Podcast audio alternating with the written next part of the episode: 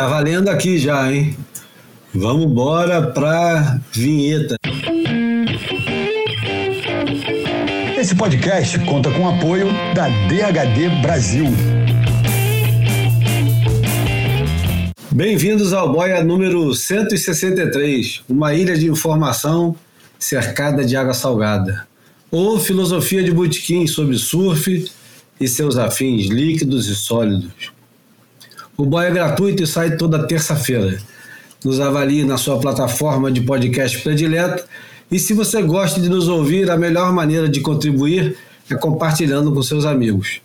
Siga-nos no Instagram para ver a imagem falada e não deixe de visitar o boiapodcast.com para conferir tudo que ficou de fora de cada episódio, cada link, cada vídeo, tudo que a gente não consegue mostrar aqui, mas comenta, você pode ir lá no Boia Podcast e aproveita e comenta lá, sugere, reclama, bota fogo, faz o que você quiser.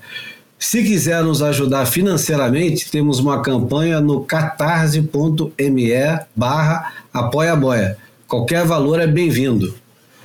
E hoje o Boia tem um convidado muito especial. Aliás, olha que curioso, né? Eu sempre fui muito arredio com esse negócio de ficar chamando os caras que estão na, na crista da onda. Por quê? Porque eu sempre fui um cara que militou na contra-informação.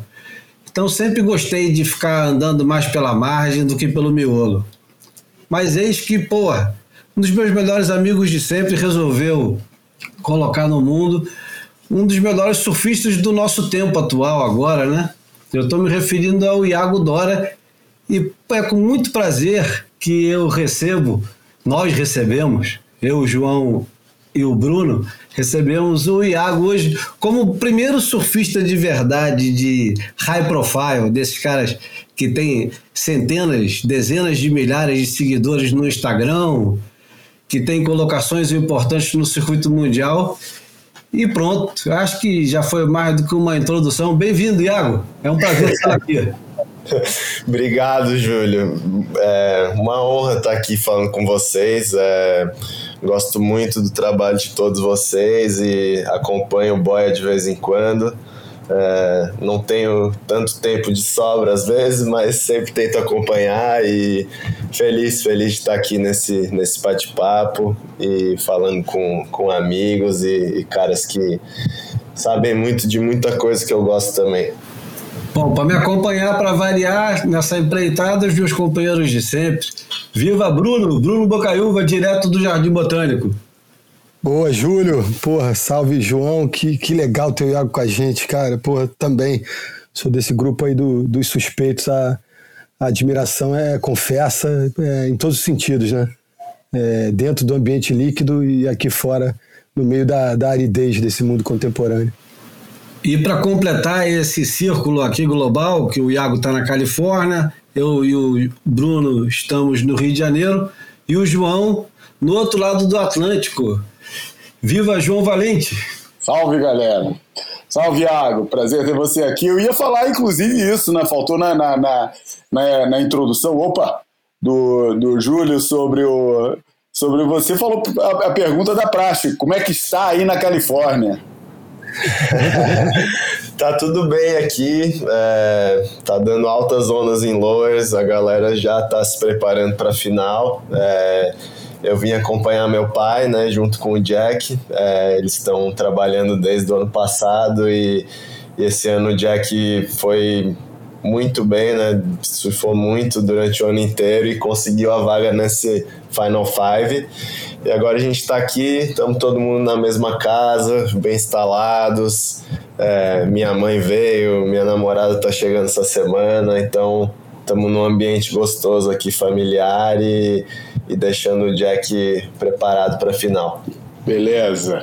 Para começar, para começar a música de sempre de do do comecinho do Boia, eu vou usar o eu não sei se o Iago curte isso, mas. E também não sei se tem tanto a ver com o Iago, mas ela estava separada antes. Eu já tinha até separado uma música do ACDC, há um tempão. Cara. Você falou nisso a semana passada, cara. Pois é, aquela For Those About Rock. que eu achava que era a cara de receber o Iago aqui. Mas como o boia não é uma equação exata, esse negócio vai mudando o tempo todo, eu resolvi botar o Baco Exu do Blues com uma música que chama Sinto Tanta Raiva. A música é, é potente, como quase tudo que esse cara faz, né? da gente, bom, vou colocar a música e depois a gente conversa um pouco mais sobre o Baco Exu do Blues. Eu sinto tanta raiva que amar parece errado.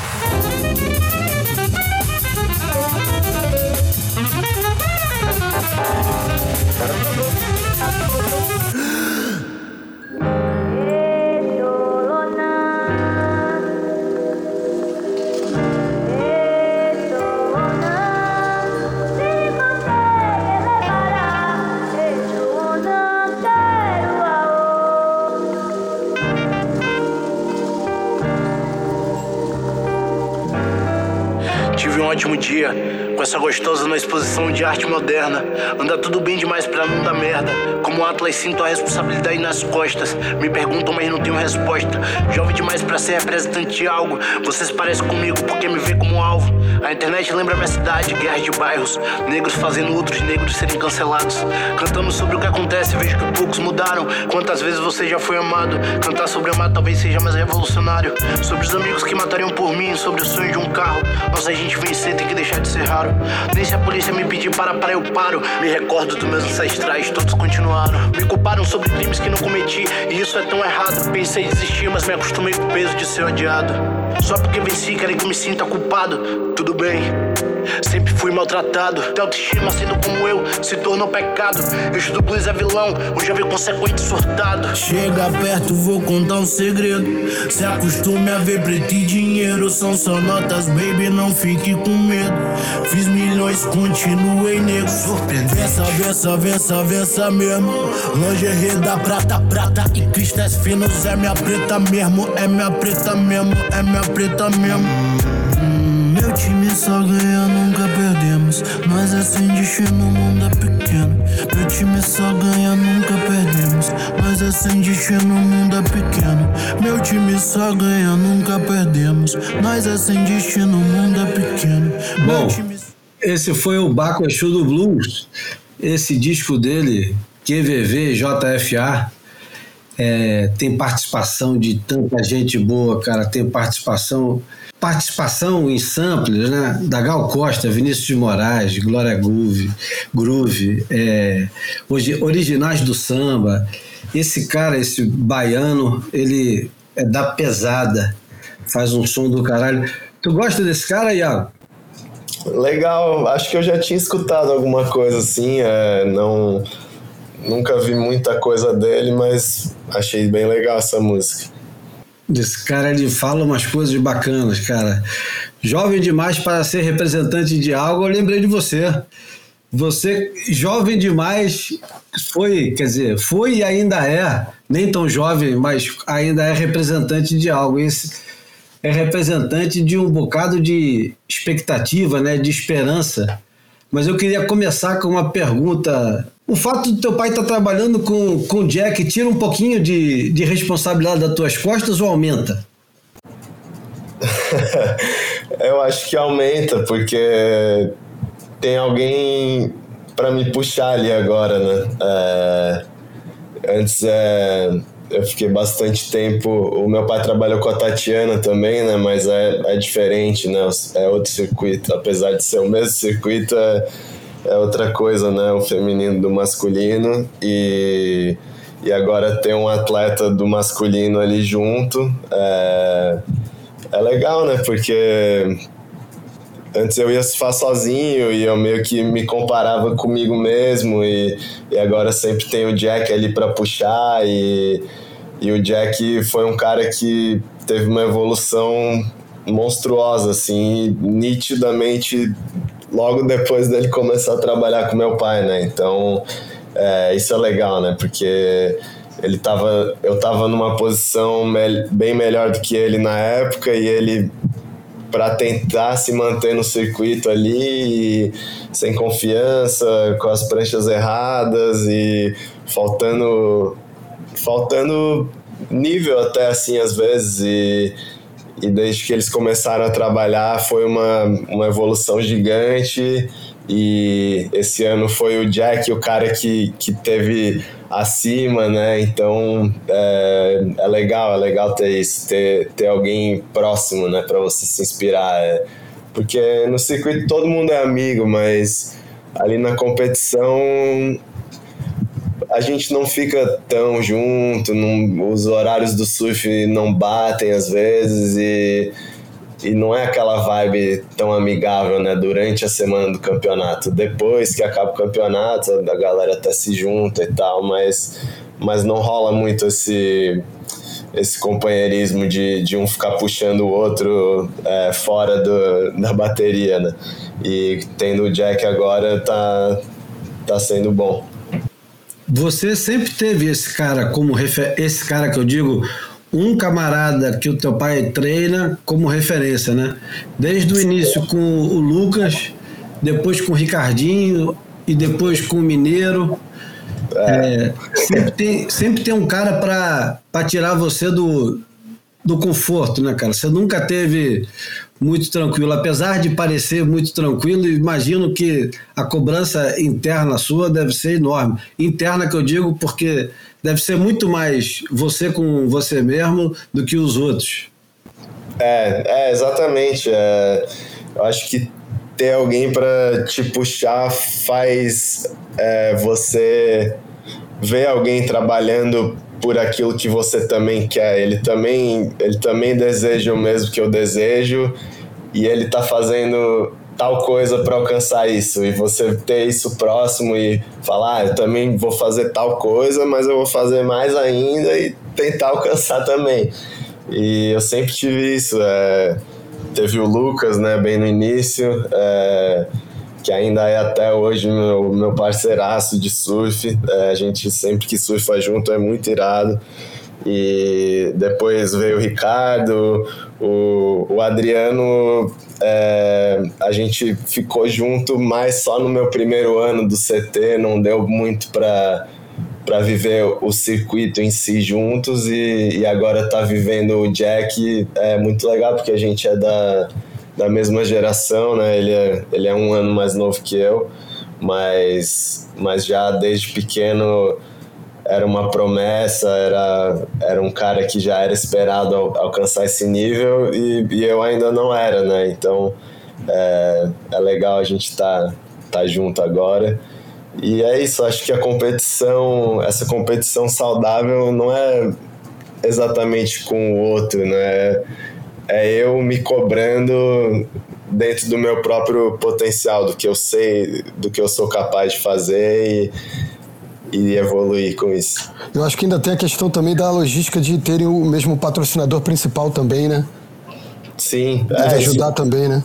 É, também. Isso é legal, porque a gente tá ali e meio que vira um, um, time inteiro, assim, né? O time do Grilo, o time da Volcom, o time do Jack, o time do Iago, vira uma coisa só. Muito bom. E o mundo que, que, pô, que se prepare para esse impacto.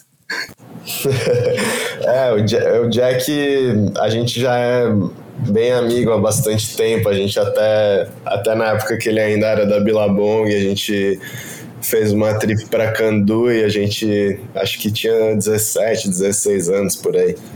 Ou 18, algo assim. E a gente pegou um swell animal em Candui e desde aí a gente se aproximou bastante. Depois, quando ele entrou para Voco, a gente se aproximou mais ainda e agora a gente já tá praticamente irmãos. Ele procurou diretamente é, conversar com o teu pai ou foi através de você? Ele pediu para você mediar, entrar? É, ele sondou com você antes ou, ou, entrou direto ou foi falar direto com o teu pai?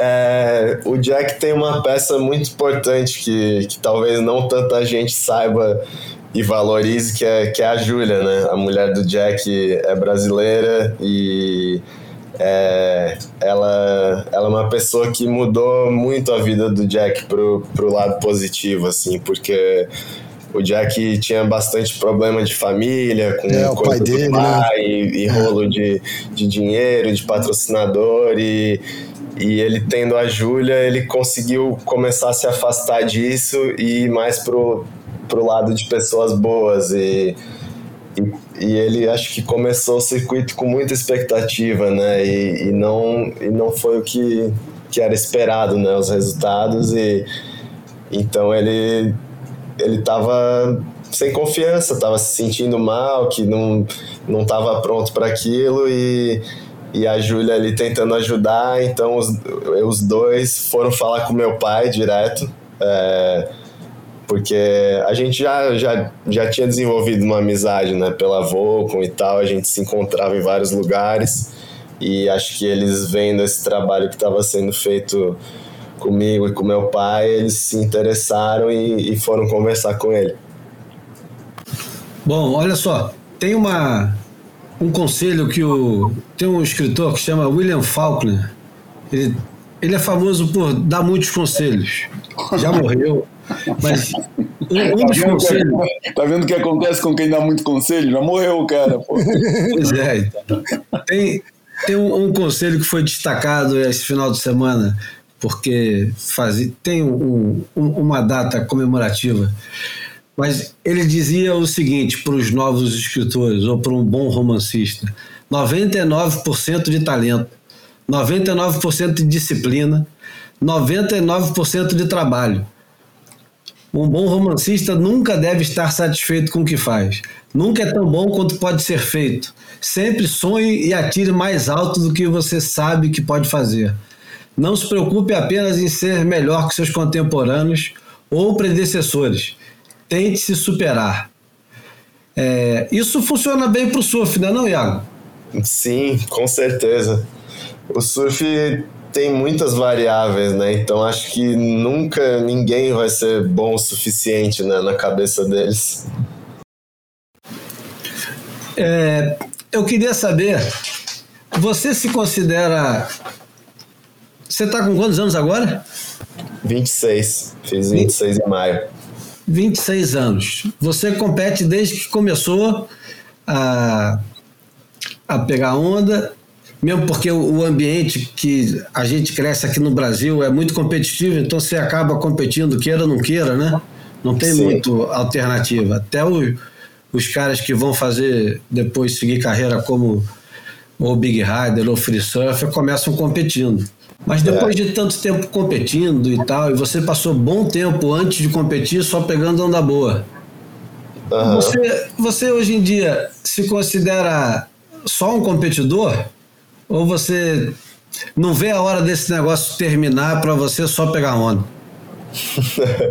Não, é... hoje eu me, me sinto obcecado assim pelo pela, pelo surf competição, né? É o que me motiva, é o meu é o meu propósito. Eu sinto que que não, não só por, pelo vencer ou por ser campeão de alguma coisa, mas, mas porque isso me puxa todos os dias a, a querer evoluir, a eu querer estar saudável, querer surfar cada vez melhor. E acho que, acho que é isso que, que me faz me sentir bem sobre competição. Então, já que você falou de que você se sente 100% competidor, eu vou só relembrar aqui para quem está nos ouvindo como é que foi o teu ano. Você entra durante o, o circuito mundial, você estava machucado no início do ano e não pôde competir no início do ano. Aí depois do corte, você tem uma oportunidade de land, fica em 17º, perde para o Felipe Toledo. Depois, em El Salvador, você perde de novo para o Felipe Toledo, só que você faz a manobra do campeonato. Isso eu acho que é indiscutível. Depois no, no Oi Rio Pro você perde de novo para o Felipe, mas você fica em terceiro lugar. Você vai 17, nono, terceiro. E você até agora só perdeu para o Felipe Toledo, que é o cara que está por cima da carne seca esse ano, ganhando. Na hora que, que pessoal deu mole, ele ganhou. É, É, depois no em Jeffers Bay você repete o terceiro lugar, só perde para o Ethan Ewing, que é o outro destaque desse ano junto com o Jack Robinson. E no Tahiti você fica em quinto, perde só para o Slater. Durante esse ano, você ganhou e perdeu do Toledo e do Ethan Ewing. Ganhou é, uma vez do Ewing e perdeu outra vez. Do Toledo você perdeu três vezes, mas ganhou uma.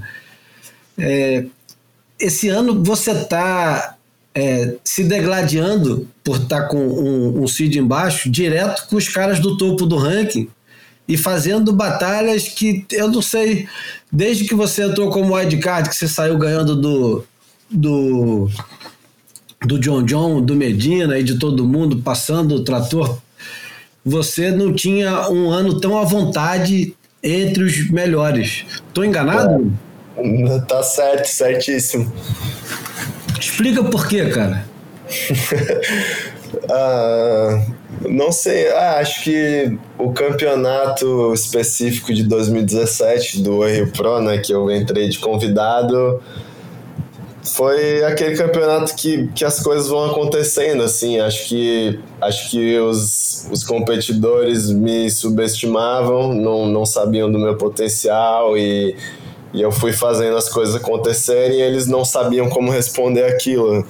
Acho que isso acontece muitas vezes e não, não sei nem se meu surf estava pronto na época para fazer o que eu fiz, mas, mas aconteceu. É, eu me superei e, e consegui fazer o que eu fiz. E, mas hoje eu sinto que o meu surf está pronto para bater de frente com esses caras e é, os últimos três eventos é, eu tive performances muito boas e mesmo as baterias que eu perdi foram muito próximas, algumas até poderiam ter vindo para o meu lado ou para outro lado e foram foram perdi com, com brigas boas, né? Então é, isso isso me faz me sentir bem também de não não chegar ali e ser escovado, né? E foi, foi bom demais. E, e é isso, né? Eu, eu gosto de ir contra esses caras. É, mesmo perdendo ou ganhando, é, é desses caras que você vai ter que ganhar, né? Pra ganhar um título. E, e até alguns anos atrás eu nem, nem pensei. Eu queria pensar sobre um título, mas eu não conseguia imaginar na minha cabeça, não conseguia mentalizar um título mundial para mim. E, e hoje eu consigo começar a sonhar com isso. Independente do, do formato do circuito, independente de ser com, com final ou, se ser, ou de ser pontos corridos do circuito inteiro, é, você se sente apto a ser campeão mundial em qualquer formato do circuito? Sim, Beleza. E você acha que é justo essa, essa final com os cinco? E você, você gosta desse formato? É isso. Você gosta desse formato? Cara, eu acho que tudo que todo jogo que as regras são explicadas antes do jogo começar é um jogo justo. Pô, tenho dito muito isso aqui, cara. É isso. O, o combinado não sai caro, né? Claro que não, cara, porra, a gente se afeiçoa ao tipo de formato, mas, enfim. Fala, João. Não, tava falando, né? todo mundo aprovou. Depois, no meio do jogo, ah, não, afinal, não, não gosto e tal. Tudo bem que tem que experimentar, tem que passar pela situação para perceber. Acredito que muita gente foi ali e falou: ah, vamos ver, vamos vamos tentar, vamos, vamos, ver se funciona e tal. Mas, pô, foi aprovado, entendeu? Guarda depois para avaliações finais. Agora, no meio do jogo, começar a, a querer melar porque, porque não, não, não era aquilo que ele esperava, ou, ele, ou o cara que está criticando não teve desempenho, desempenho esperado, acho, cara, acho que é um pouco sacanagem. Espera o jogo correr até o final e fala, porra, agora vamos, vamos falar sobre o assunto. Tá funcionando, não tá funcionando? O que que funciona, o que que não funciona? E, enfim, daí toma decisão ou não, né? Ou então se abstém e fala, ah, cara, eu não quero participar no jogo, vou sair fora, ou então vou participar no jogo e vou ficar quieto, ou então, olha, daí... Mas deixa o jogo rolar, deixa, deixa ir até o final. E depois logo se vê, né, cara? Não, e é bom escutar o Iago falar que está à vontade do jeito que vier, né? Porque é aquela história do, do campo de futebol também. Você vai jogar em qualquer campo e tem que ganhar em qualquer campo. Se estiver bom, melhor. Se não tiver bom, azar de quem também vai precisar competir contra você, né? O campo é igual para todo mundo. E nesse caso também. Você, ô, Iago, você sente muita falta de esquerda no circuito? Cara, eu, eu sinto, sim. É... Você acha que é desigual? É muito, né? Tem campeões mundiais que a gente nunca viu eles fazer de backside para a esquerda. Dá um exemplo. John, John Parkinson. John Parkinson, Mick Fanning. Ah, os caras surfavam bem o Tiopo, cara. Sim, não, mas tubo é uma coisa, né? A é, esquerda. É aí que tá. Não, e, não, e outra coisa, olha, eu vi o Parco recentemente, não tô me lembrando nem onde agora. Acho que foi do Andy Deswell, no, no podcast do irmão do Ronnie Blake, lá do Von Blake. Ele falando, eu levei 10 anos para chegar naquele nível de fazer a final com o Mick. Então, assim, foi um processo. Sim, eu, que... é, eu, não tô, eu não tô querendo falar que eles não saibam, que eles não sejam bons para a esquerda, porque obviamente são, mas é o simples fato da gente não ver, a gente não tem acesso. Não, e, e nas campanhas vitoriosas deles, deles não terem precisado tanto de é. mostrar esse talento e essa força de back, né? Exato, porque o que tem de esquerda vai ser um beat break, que vai ser uma onda de duas manobras ou de um aéreo, ou vai ser tubo. É.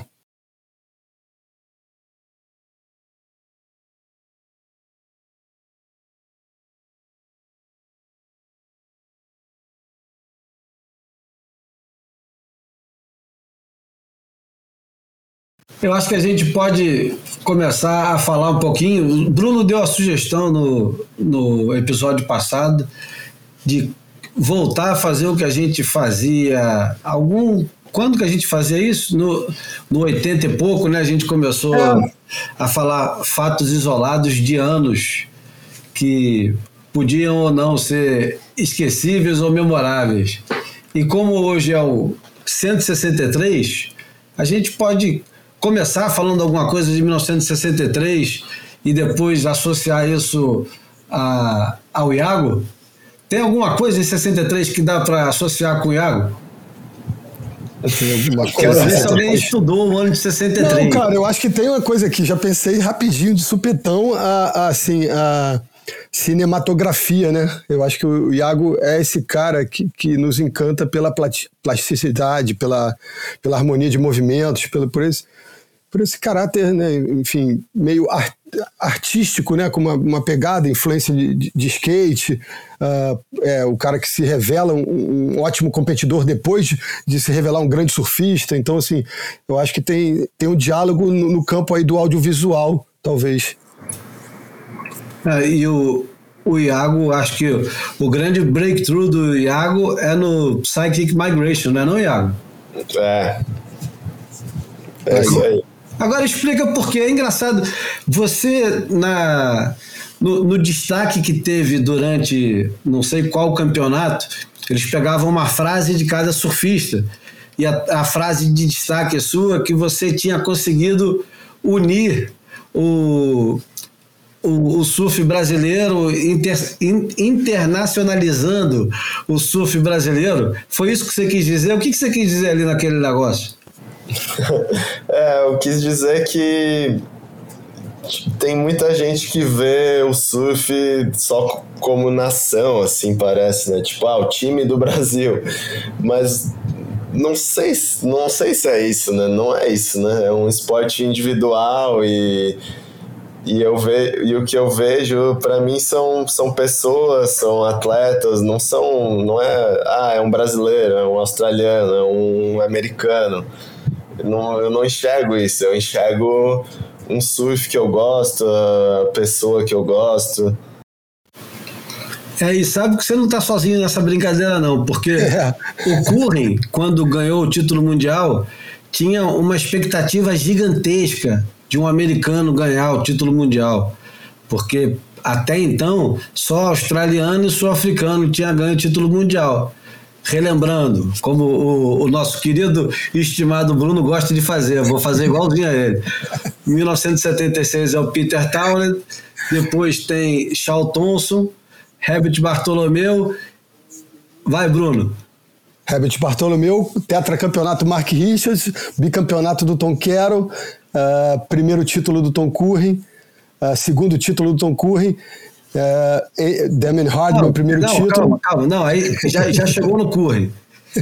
É, o que eu queria dizer, o, até o Curry existia um, um fanismo das revistas americanas em torno do primeiro campeão mundial americano e tinha a bandeira dos Estados Unidos na prancha e no uniforme e tal.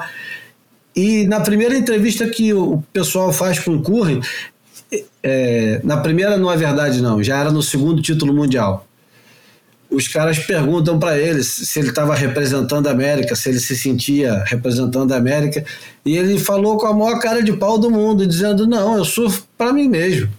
E eu não tenho. É, não tenho interesse nenhum em representar a nação, apesar dele ter sido sempre muito associado a um orgulho americano. É, o que, que ele fez? Ele ganhou o título mundial, casou com uma francesa, foi morar na França e, e, deixou os caras chupando o dedo lá na Califórnia. Então você não está sozinho, mesmo você não está fazendo nem próximo disso ainda, porque você não se mudou do Brasil, apesar de ter morado já na Califórnia um tempo, que acho que foi muito inteligente. É, esse negócio de, de representar o país, de carregar o país nas costas, nem sempre não, é uma coisa muito bem-vinda ele não está sozinho aqui, então ele está agrupado, é formado um quarteto que, que eu acho que pensa assim, né? Sim, é, eu acho, eu acho que é legal, é legal é, você ter um apoio de um país e tal, mas mas tipo não, não é um time, né? Tipo o Medina sendo campeão mundial, o Ítalo sendo campeão mundial, eu, eu continuei não ganhando nada. O que que eu ganhei com isso? é. E, e mais uma coisa também engraçada. Quando o Fábio Gouveia foi campeão mundial, a revista Trip fez uma capa com o Flávio Padarates, o Teco, enrolado na bandeira do Brasil. Era capa. E aí estava escrito assim: Brasil campeão. E o Fabinho ficou indignado com a situação. Imagina, o Fabinho foi campeão mundial e a Trip botou o Teco na capa abraçado na bandeira do Brasil. Porra. E o, o Fabinho mandou uma carta para a redação que dizia o seguinte: Brasil foi terceiro lugar no, no Mundial Amador, campeão mundial foi o Fábio Gouveia. O Fabinho falou isso. Não, e olha só, e o, e o Teco foi quinto na Júnior, o Bolha foi vice na Júnior e, e, e, o, e o Rezende, o Monster, foi terceiro na Open. Então, antes do Teco, tinha uma peca de gente, né? Tinha. Tinha o peixe. É, no, no, no board, né? Bom, já que você falou que sente falta de esquerda no tour, quais são as esquerdas que você queria ver no tour, Iago? É... Tem várias esquerdas que podia rolar evento aqui na aqui não, né? Aí na América do Sul, no Peru, no Chile. É... Mas Tem... qual você queria? A que eu queria? É, tipo uma onda que você já pegou e falou, porra, imagina essa onda no circuito. Macarrones.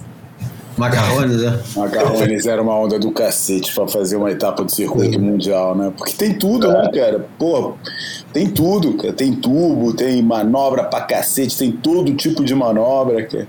É. Porra, assim, Inclusive tem um lugar legal pro final. Tem um, tem um resort lá, tem um palanquezinho já na bancada. Ah, é? Na bancada já tem um palanque lá? Na época que tem. eu fui não tinha. Tem um palanque. Então vamos lá. É, o Eric Logan pediu para o Iago fazer um, um, desenho do circuito mundial. O que, que você ia sugerir?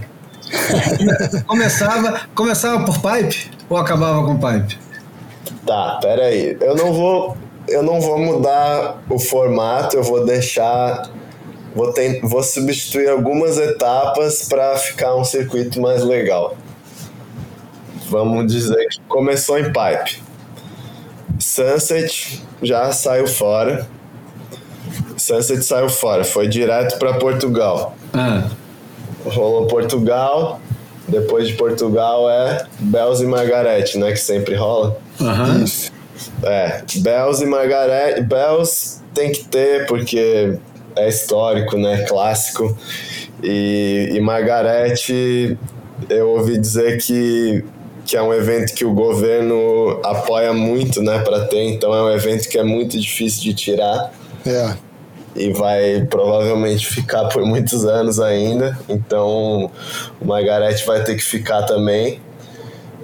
E depois, daí, depois desse Margarete, eu iria para alguma esquerda, ou, ou na Indonésia, ou podia ser até Maldivas, que também é um lugar que tem infraestrutura para um evento.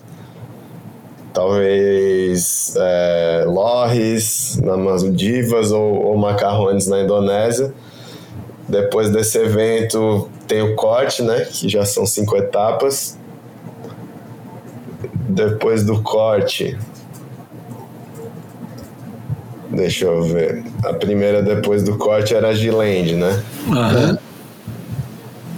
Bota Fiji no lugar de Giland. Maravilha, hein? Que parece que tá para voltar também, né? É, tomara. Fiji no lugar de Giland, depois fomos para El Salvador, é irada a onda de Punta Roca. Esse ano a gente deu azar, mas é uma onda muito irada. É... Depois Brasil. Depois do Brasil, J-Bay. E Chopo. É, eu faria isso. Trocaria Giland por. Por Mantém Fiji. J-Bay. Mantém? E Não, J-Bay ele, falou, mantém de bem. Ah, ok. Mantém tá. J-Bay e trocaria o Giland pelo Fiji. E tiraria o Sunset que tem depois de Pipe. E colocaria a Maldivas um evento antes do corte. E o, e o Final Five? Final Five, aí cada ano pode ser num lugar diferente. Macarrones é um bom lugar, Lake Peak talvez E setembro é bom para a Indonésia, né? é bom. Já diria o Jack Johnson, né? Com setembro você acha. É verdade. E reza a lenda que Traços tem um contrato de três anos, né? Então a gente, é, a priori, ainda temos mais um ano por lá. É, é Trestles é, é uma onda boa, né, pra final, na verdade, porque é, é difícil achar um lugar tão equilibrado, assim, né? Tem a esquerda e tem a direita. Então, que as duas têm muito potencial, né? Então é difícil achar um lugar assim. Mas se, se for um lugar que seja, por exemplo, um lugar de tubo, tipo pipe, para mim teria que, sei lá, rolar um ano em pipe, no outro ano rola final em Terrupo, no outro ano rola final num point break de direita, no outro ano num point break de esquerda, aí no outro em Trestles, vai, vai alternando. E você gostaria de ver o Trastos de volta ao circuito mundial, sem ser a etapa final, mas de volta ao circuito? Sim, com certeza. Gostaria muito. Vamos lá, queria falar um pouquinho de prancha contigo. Aham. Você, nos últimos anos, tem feito bastante experiência com prancha, né? Isso parte de você ou parte mais do teu pai? A curiosidade. De mim, Sempre? sim. Legal. E o que, que você tem descoberto sobre as pranchas? Hum, eu sou ruim de, de. Eu não entendo muito de prancha, de dos termos das pranchas e o que que esse concave faz, o que que o outro faz, o que que o Ed mais pra lá ou mais pra cá, o que que o Rocker faz. Mas Eu o que, que você gosta nas tuas pranchas? O que eu sei é, é botar a prancha no pé e sentir, né? Essa que fez mais isso, essa que fez mais aquilo. E, e eu gosto de uma prancha que que me ajude. Eu acho que isso, isso é importante, que a prancha tá querendo fazer coisa, ela tá querendo fazer o que você quer fazer. Você não tá tendo que, ah, eu vou fazer e vou levar a prancha junto comigo. Ela, ela já tá querendo ir. É o que a gente fala, a gente tem o termo que a prancha tem vida. Então, aí, aí... Mas você já, você no meio disso tudo, ainda não, não identificou alguns padrões daquilo que você gosta, do tipo de rabeta que você gosta? Você acha que qualquer cor, qualquer hora pode um negócio que você nunca usou antes pode aparecer e foi feito do jeito certo e você vai gostar? Você está tá sempre aberto para essa diferença? Ou já, você já tem aqueles padrões tipo, ah, não, prancha para mim, pelo menos, rabeta tem que ser sempre squash é, ou alguma coisa assim? Você tem alguns padrões que você já identificou? Sim, ah, o, o, meu padrão é, é a prancha de high performance normal, né? Aquela prancha básica de high performance. É triquilha, prancha mais ou menos da mesma altura do surfista. É, é, com volume adequado para o peso, né? Claro que tem gente que, que gosta de usar um pouquinho a mais, um pouquinho a menos. Eu, por exemplo, uso 29,5. Ah, isso que eu ia perguntar, a famigerada litragem. É, eu uso 29,5 e o modelo que eu mais tenho usado é a Driver, né? Da Mayhem, da Lost Surfboards, e que é o modelo mais mais high performance deles, né? O modelo do, do dos competidores do circuito mundial. E ela, ela tem de, de meio que 19, 19 meio? Tem, é, eu vario entre 19 e 19 e um quarto. Tá. É, mas ultimamente eu tenho gostado das minhas pranchas 19. É, e 2,5 de, de espessura. Agora a gente da última encontro que a gente teve presencial, né, aquela janta lá em Sampa, a gente conversou um pouquinho sobre no teu retorno, né, uh, assim muito rápido, mas que teve foi minimamente gradativo ali no começo, né, soft top, depois para pranchinha mais larguinha. Nossa, o teu surf que já é vistoso normalmente com a high performance, com aquela mais larguinha e, e com uma pegada um pouco mais fish também, pô, ficou muito bem temperado, né? Mas você não se vê usando aquele tipo de prancha para competição? É, é, eu gosto muito de usar essas pranchas é, fish, essa biquilha com, com estabilizador atrás, né? Eu, eu gosto bastante. É, tenho dois modelos da Lost que eu uso bastante, que é a California Twin, que é até uma parceria da, do Mayhem com o Mark Richards que é baseado na biquília clássica do Mark Richards, só que ela tem o wing, uh, o soalão como a, a Mark Richards clássica, mas ela tem um estabilizador atrás, que acho que facilita mais o, um surf de, de high performance, né? E também tem a RMF 96, né? Que é, que é aquela prancha do, do 55, 19 3 quartos, acho, né? Aquele filme da Lost clássico. Sei é. é. Você conseguiria também... entrar com essa prancha numa, num campeonato? Hum, não sei. Acho que acho que ainda tem uma discriminação, talvez, de, de julgamento. É, parece que, que não tá levando a sério, sabe? Não sei explicar. Ah. Bom, mas é. nesse caso, nesse caso, qual é a tua reação quando você vê o Slater usando os modelos menos convencionais? Porque ele é o único cara que, que arrisca usar uma coisa mais diferente, né? Ou tem mais alguém que arrisca? É, é, eu acho que ele é o único, mas geralmente quando ele usa a prancha fica uma merda. ah, é. É, é, um assunto recorrente aqui no Boia. Tá aí, mas esse é um assunto muito bom para tratar com um cara que é de outra geração. É? Porque é, a gente tem um olhar tão viciado, Iago, porque a gente assistiu tanto o Slater fazer coisas extraordinárias que a gente acostumou a meio que colocá-lo numa prateleira diferente, óbvio que ele merece estar e tal. Mas a, a, tua geração cresceu meio que, eu não vou dizer desprezando os letras, mas eu não estou muito distante de acertar.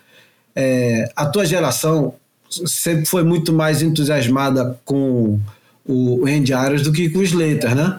Eu acho é. que o, o, surf, o surf do Slater representa uma coisa de, de velha geração, de, geração ultrapassada, não é não, cara? Não sei, acho que. Sei Ele lá. não entende português, fica tranquilo. não, é um, é um cara que, obviamente, é, foi o melhor, o melhor não só de competição, de, de nível também. Acho que ele foi o melhor surfista, né, que a gente já teve. E mas acho que a gente ficou muito acostumado a ver um surf só feito, só feito para tirar nota, é, de ele fazer algumas alguns dramas é, de propósito em ondas para aumentar a nota dele. Ele é o cara que tudo que ele faz é para aumentar algum décimo da nota que ele vai tirar. E acho que o Andy era o surfista mais mais cru que surfava querendo destruir a onda e tinha um estilo mais bonito que o do Kelly. Então é, acho que essa ele era mais progressivo também, eu acho, os aéreos mais altos, é, sei lá, acho que a, o estilo que, que a galera se identifica mais de surf. Eu acho que é, eu acho que contribui para essa leitura, e eu concordo com em grande parte com ela, o fato dele estar envelhecendo em praça pública e a gente perceber esse declínio físico e que acaba sendo acompanhado pelo técnico, e, e, e o Andy ter partido cedo, né? Então a gente tem essa coisa talvez um pouco mítica mesmo, embora a gente tenha ra razões para concordar com, com essa narrativa, né? É, é, pode ser. Eu acho que acontece muito com, com música também, isso, né? é. né? Quando, quando, um artista tem seu auge e morre depois, parece que eterniza aqui, aquilo para sempre. Não, você não vê a, a decadência, né? Mas vamos lá. O, o, o Slater hoje, tu acha que é um, um meio que um, um pato no circuito para a galera mais nova? Cara, em tubo. Em condições normais, né? É, em tubo ele ainda tá entre os cinco melhores, né? Eu acho. Cara, é, é bizarro no tubo, acho que tá até melhor do que antes. É, mas em condições de, de high performance é difícil ver ele ganhando uma bateria né, de, de algum dos caras mais do escalão de cima ali né, do circuito. É, um tubarão branco na, na, nos, nos beros e onda de consequência uma sardinha no, no high é, performance. Claro, que, que, é o Kelly, né? E ninguém nunca subestima o Kelly, é mesmo num, numa bateria que hoje ele não é mais o favorito, né? Mas ninguém nunca subestima ele. Mas, mas com certeza é um adversário que você meio que torce para pegar às vezes em certos mares, sabe? Ah, e dito isso, então, vamos aproveitar que acabou a bateria de Chopo há pouquíssimo tempo. Você ficou muito puto de perder para ele? Achou que foi justo ah, a, a nota da, da última onda dele? Depois, revendo em casa, tu ficou mais puto ou menos puto? Eu fiquei mais puto. é, é, sei lá, não, eu eu tento evitar muito esse, essa coisa de, de falar que foi roubado ou de achar que eu fui roubado. Eu tento sempre é, tentar enxergar o, o porquê dos, dos juízes terem analisado do jeito que eles analisaram e falar, ah, então eles analisaram por isso, vou tentar evoluir para na próxima vez não, não deixar isso acontecer. Mas, mas essa realmente foi, foi estranho, porque é, mais ainda de dentro d'água, porque Chopo é uma onda que move muita água, né? E estando ali dentro d'água, as minhas duas ondas foram ondas muito maiores e com a, com a velocidade diferente das duas ondas do Kelly. As minhas duas ondas moveram muito mais água, eram maiores, eram tubos mais difíceis e as do Kelly foram duas ondas que o tubo ficou meio em cima da onda, aquele, aquele tubinho fácil, que é mais fácil você ficar dentro, e é um tubinho esmagado, então no ângulo de lado você, acaba sumindo mais, porque não é um bocão aberto. Entendi. E, é, é, e aí. Que que você estava usando, Iago, no dia maior lá? No dia maior eu usei 6.4 e no outro dia 6.2. E quando, quando você vai para o Havaí, você usa a tua prancha quase de dia a dia em pipeline ou você aumenta um pouquinho? Não, pipe Pipe é um lugar que precisa de mais prancha do que Chopo. Chopo ainda dá para usar uma prancha menor, porque você não tem que cobrir uma área muito grande na remada. Você tem que estar tá num, num, pontinho exato ali onde você vai virar e, e conseguir ficar embaixo da onda para fazer o drop, né? E pipe você tem que remar um espaço maior para entrar na onda e tem o terralzão forte e, e, a onda meio que ela não vira tão rápido quanto o chopo, ela, ela dá uma seguradinha a mais e aí quando vira ela, ela arremessa que nem um trampolim, né? Mas, mas ela, ela, dá, ela tem mais espaço de remada antes de ir na onda, então acho que isso pede uma prancha maior. Olha, te vendo é, pegar onda esse ano nas duas direitas, na em El Salvador e na África do Sul, em Jeffreys Bay, eu, eu vou falar uma impressão que eu tive e queria que você me dissesse também é, como é que te soa a minha impressão, se você discordar, não tem problema nenhum. É, normalmente, quando a gente fica muito tempo sem pegar onda, precisa passar por uma recuperação, a volta ao surf é uma coisa um pouco estranha, né? E você é, até pegar o pé da prancha e pegar o pé das ondas, acaba quase que reaprendendo a, a ler, né? E eu achei que você, na tua releitura de Jeffries, e, e principalmente de backside, porque antes em El Salvador é, já parecia isso muito para mim, você ficou com uma linha mais inteira do que você tinha antes, tremendo menos a prancha e não sei, cara. É, você acha que de alguma forma a, a contusão te ajudou a voltar um pouco? Você já era muito bem é, composto em cima da prancha. Você acha que a, que a contusão ajudou? Não fez a menor diferença? Acho que ajudou, sim. É... Você eu... percebe isso olhando as tuas ondas? Eu sinto que o que a contusão fez é não a contusão né, em si, mas, mas o meu retorno é que eu retornei é, focando mais em outras partes do meu surf, né? Que, que para mim, antes, antes da contusão, eu, na minha cabeça, eu precisava dar pelo menos um aéreo para passar a bateria. Pelo menos uma das minhas ondas tinha que ser com aéreo.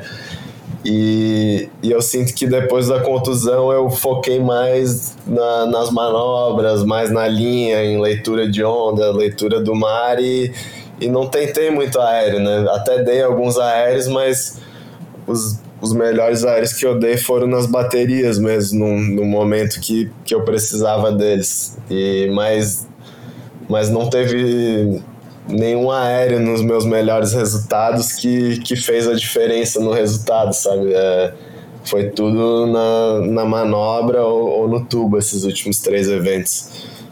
E também eu acho que nessa equação, Iago, você acha que pode ter também um, um aspecto emocional, psicológico, de, de, a gente até conversou sobre isso também, né? De, de se afastar do circo, olhar a coisa de fora uh, e, e, se reapaixonar, né? Pelo seu motivo de vida, pela sua profissão e, e, voltar com, com esse sentimento de apreciação, de respeito, né?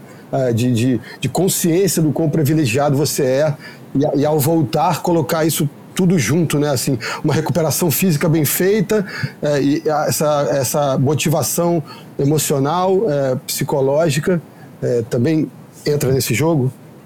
Sim, com certeza. É, eu acho que a minha visão mudou sobre muita coisa e muita coisa que me estressava antes e me tirava do sério não, não faz mais nada em mim, sabe? E, e é, é só essa, essa gratidão, assim, você começa a apreciar cada, cada coisinha, tipo, cada. Desde o começo, desde quando você pega uma prancha nova, você começa a apreciar ainda mais isso, você tá colando cada adesivo, você aprecia é. ainda mais cada adesivo, cada marca que tá ali te apoiando, você aprecia mais a oportunidade, tipo, eu comecei a apreciar conseguir tomar banho em pé, depois que eu comecei a ficar em pé. E é muito doido. E poder andar até. Aí depois poder andar até a praia já era bom demais. Poder entrar no mar, mergulhar, poder pegar uma onda deitado, poder pegar uma onda em pé, começar a manobrar, tudo isso foi tipo me dando muita muita alegria assim, algo que eu que passava despercebido antes e agora eu sinto que eu consigo ir apreciando cada cada mini passinho. É, chama-se chama maturidade. É. é. maturidade de uma pessoa inteligente e sensível. Né? Porque tem gente que leva a vida inteira e não aprende isso. Ah, por falar em, em, em sensibilidade, Iago, o que, que você ouve, cara? O que, que você gosta de ouvir? cara, eu, eu tô bem eclético, eu não tô discriminando muito nenhum, nenhum, nenhum termo aí e nenhum tipo de música. É... Claro que. Antigamente eu ia perguntar o que, que tem na tua caixa de CD, mas não tem mais CD, cara. Tu deve não escutar tem. tudo no Spotify. Só iPod. Tem na tua playlist? é, tem de, o rock tá sempre lá em cima, né? Número um. É, mas vai, vai mudando. Às vezes vai mais para um para um rock mais. Mas diz os artistas, mais, cara. Mais doom, assim, às vezes mais grunge, às vezes mais punk. Hoje eu tenho escutado bastante Silverchair, que é uma oh. banda australiana, meio é, grunge, né? Meio exatamente. pós-Nirvana ali, mas acho que na época até não era tão apreciada, mas, mas hoje eu gosto muito. É... Era uma molecadinha de 15, 16 anos. É, é Daniel Jones, é, o líder, né? É. é. E tenho escutado. Vamos lá, então vou, vou facilitar as perguntas. Vou facilitar a pergunta para você. Antes de entrar dentro d'água, que tipo de música que você ouve? Qual, qual artista, qual música? Silverchair, Pentagram, Black Sabbath, Rage Against the Machine, esse tipo de coisa aí. E aí, domingo de manhã, o que, que você escuta? É, Georgia Smith. Aí, essa daí o que você deu a dica lá no jantar, para você ouvir também. E aí, sábado de noite, antes de ir pra noitada com a, com a patroa. Ah, é. Que Tranada. Aí sim, gostei. Muito bom. Bom, acho que tudo tem seu momento, né? A música é assim, tem a hora que, tipo, no café da manhã a gente sempre deixa um jazz tocando na TV, por exemplo. É, e se perguntar daqui a duas semanas já muda tudo, né? Já muda tudo. Depende do lugar que você tá, né? Depende da companhia que você tá, que às vezes um cara que você tá dividindo a casa bota um, um som que é. fala, pô, aí, gostei. É, mas é, é isso mesmo, eu não, eu não discrimino. É, qualquer tipo de música, se eu gostar da música, eu vou falar que eu gostei, não vou falar, ah, não gostei porque é hip hop, não gostei porque é funk, sei lá. Se eu gostar, até de funk eu gosto se eu gostar. Escuta um negócio, Iago, queria te perguntar uma coisa, cara. Você é mais ou menos, é, mais ou menos não, você é totalmente é, uma unanimidade como um dos estilos mais bonitos do tour. Você tem consciência disso, né? Que o pessoal fala isso, né? Sim. É, muita gente fala que eu, conheço várias que falam que o estilo é, deveria voltar a fazer parte do, do, do, do, critério de julgamento, embora eu acho que nunca tenha sido, na verdade, né? É, mas o pessoal fala que gostaria de, do estilo, é, que o estilo voltasse a, ser, a fazer parte do julgamento. Você não teria problema é, se isso acontecesse, porque todo mundo reconhece é, o teu estilo. Mas você vê algum jeito de julgar o, o estilo de uma forma objetiva no, no, no, circuito? Como, como é que dá para julgar estilo, cara? Você acha que isso é possível? Cara, é doido, né? Porque tem gosto para tudo, né? Tem gente que vai achar que um cara tem um estilo irado e o outro vai falar, nossa, estilo mais feio do mundo. Uhum mas acho que acho que existe um, uma maioria que que acha a mesma coisa bonita e a mesma coisa feia. E eu acho que o não, não feio, né, mas mais um pouco mais desagradável aos olhos. E acho que isso é os ângulos quebrados, né, de, de braço, de, de joelho, joelho muito para fora, os pés abertos, os braços muito para lá e para cá. Um, acho que é como uma dança, né? Parece que tem certas sintonias entre as partes do seu corpo que, que ficam mais agradáveis, né, de assistir. Você sempre se preocupou com o estilo? Você sempre quis pegar bonito? Era uma preocupação tua ou foi uma coisa que foi natural para você e você estava mais preocupado é com a performance mesmo? Sim, eu acho que é, o meu pai sempre teve bem de olho, né? Sempre filmando, mas acho que era não era só pelo estilo, né? Mais mais técnico assim mesmo de, de coisas que posturas que funcionam melhor para executar o que você quer executar, né? E, e depois disso você começa a adicionar o, a sua própria uhum. personalidade. Ah, é, o, o Cezinha Chaves, skatista, dizia uma coisa que era é, ser é, o function, né, a função antes do fashion, né? É, é. Pensar mais na, na, na, execução, mas com a, a harmonia dessa execução acaba fazendo com que a coisa tenha uma plasticidade diferente eu aproveito para puxar uma coisa nesse mesmo campo aí. É, você me surpreendeu respondendo uma vez que ah, teus referenciais de estilo não exatamente eram surfistas é, goofy footers, né? Uh, me lembro uh, bem especificamente do Dane Reynolds, né? E quando as pessoas pensam em você, tem muita gente que gosta de categorizar, de colocar rótulo, ah, é um, é um Lopes pós-moderno, tem um quê de Rob Machado. Você se reconhece em alguns surfistas do passado, você se vê é, representante de uma linhagem de algum tipo de surfista e também fala sobre esses seus favoritos, é, se tem essa ótica de ser goofy ou não ser goofy, não, não tem nada a ver. Sim, é, acho que na época que eu comecei a ficar fissurado no surf mesmo, os caras que, que eu mais gostava de assistir era o Danny e o Jordan, né? Que era a época que eles estavam entrando na cena com, com força total, assim, né? E eram os próximos caras a, a dominar o circuito, né? E, e ele, eles eram os caras que eu gostava de assistir, os dois regulares. Claro que sempre gostei muito de vários goofs, é, o Rob Machado, sempre achei muito irado o estilo dele, gostava do Kalani Robb, é, e aí no, no Young Guns, o Clay Mars, o Ray Craig, essa galera assistia bastante também. Mas eu nunca tentei surfar. Acho que o cara que eu mais tentei ter uma. Não é imitar o estilo, mas ter um approach parecido era o Danny durante uma época. E acho que, acho que hoje eu já. Já evoluí desse ponto e já tento fazer cada vez botar mais do Iago no meu surf e não, e não de outros surfistas, mas, mas o Danny era o cara que eu mais queria imitar o approach dele. O estilo é difícil porque um é regular, o outro é goofy, e isso até muda o centro de distribuição de peso do, da pessoa na prancha. Né?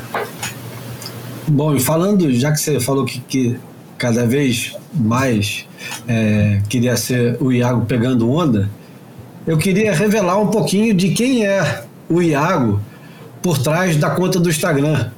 Porque você não é um, um desses caras que fica promovendo sua vida pessoal tanto no, no Instagram, né?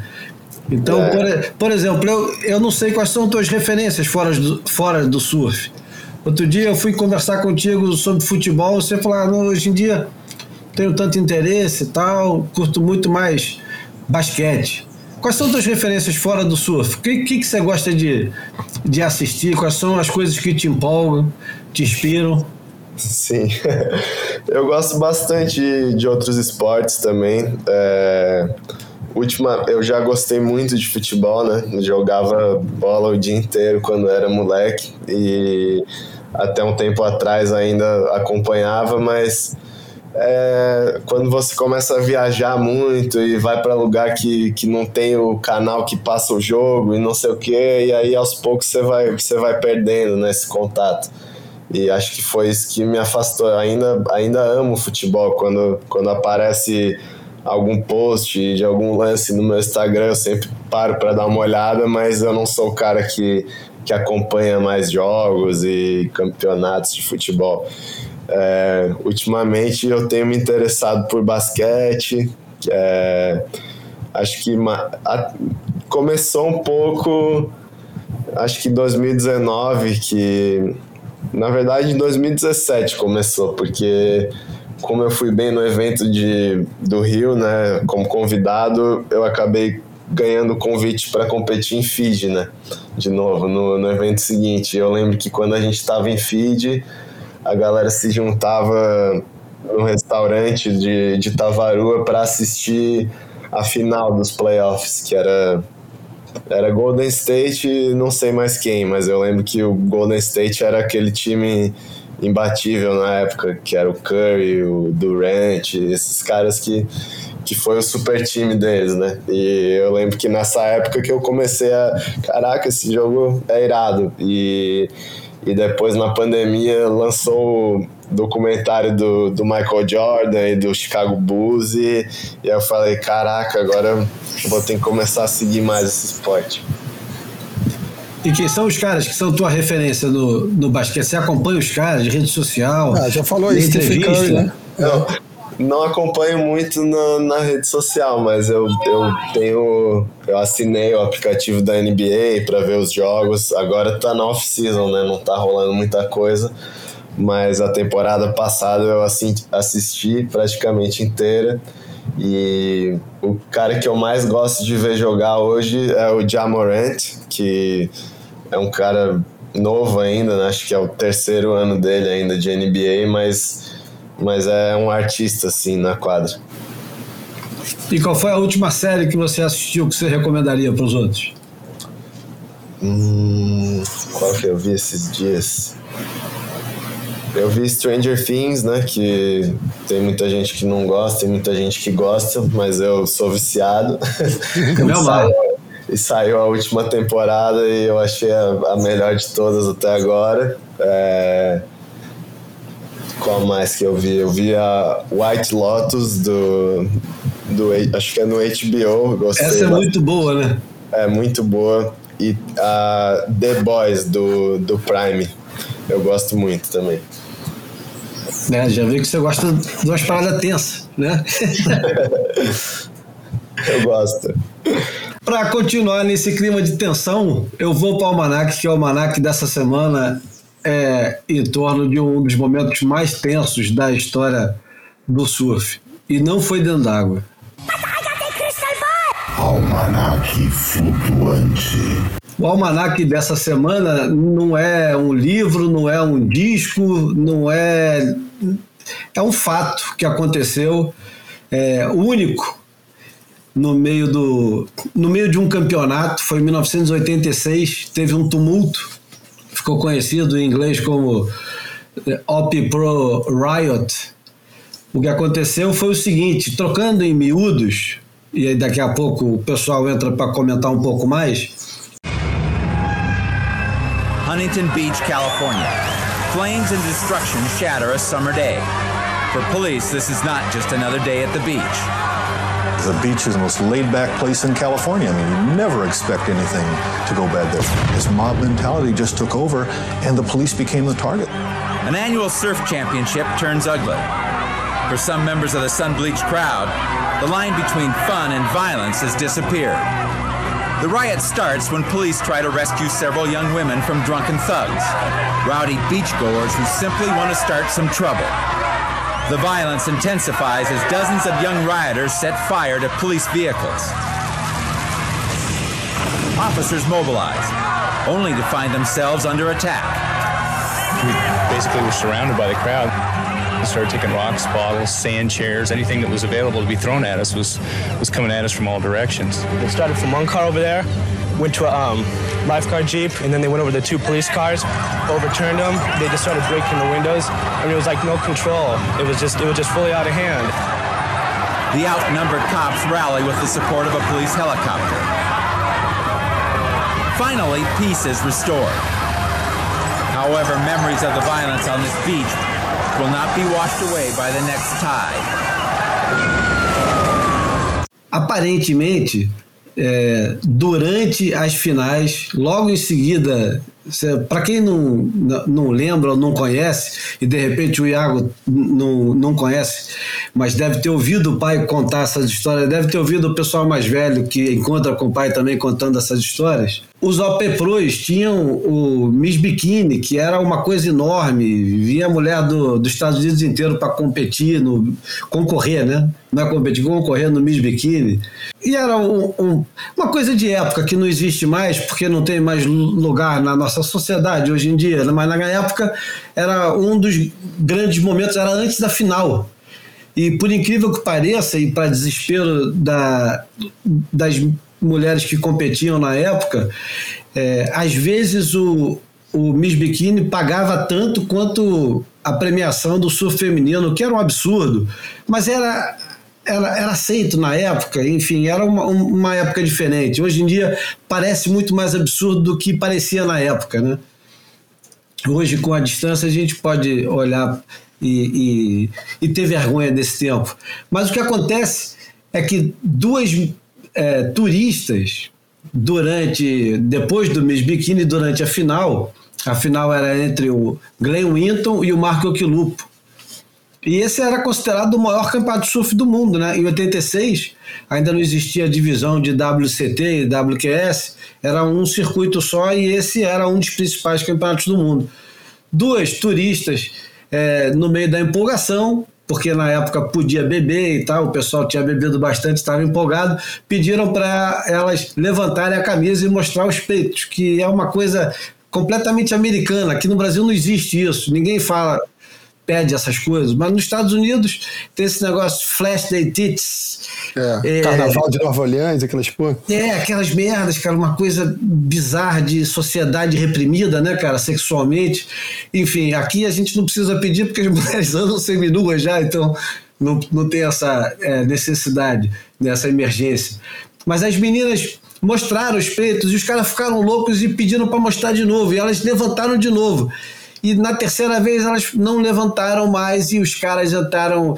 Parece que todo tumulto começa com essa coisa boba, infantil, de gente pedindo para a menina mostrando, mostrar os peitos, que é uma coisa ridícula, seios. E começa uma, uma porradaria generalizada, com garrafa voando, lata voando. E o resultado disso é um dos maiores tumultos da história do surf competitivo, não tem nada a ver com o campeonato, mas é durante o campeonato, atrás do campeonato em Huntington Beach. É, quem já viu de fora do restaurante do Duque, né? É, atrás, né? Exatamente é. atrás do palanque, perto, é, é muito perto, então tudo é muito perto. O resultado disso foram três carros de polícia é, virados ao contrário e colocaram fogo nos carros. Teve um tumulto generalizado e o prejuízo foi de aproximadamente 250 mil dólares. É, o, o, efeito que isso teve no campeonato, Iago, foi muito engraçado. Na época, a bateria final era melhor de três.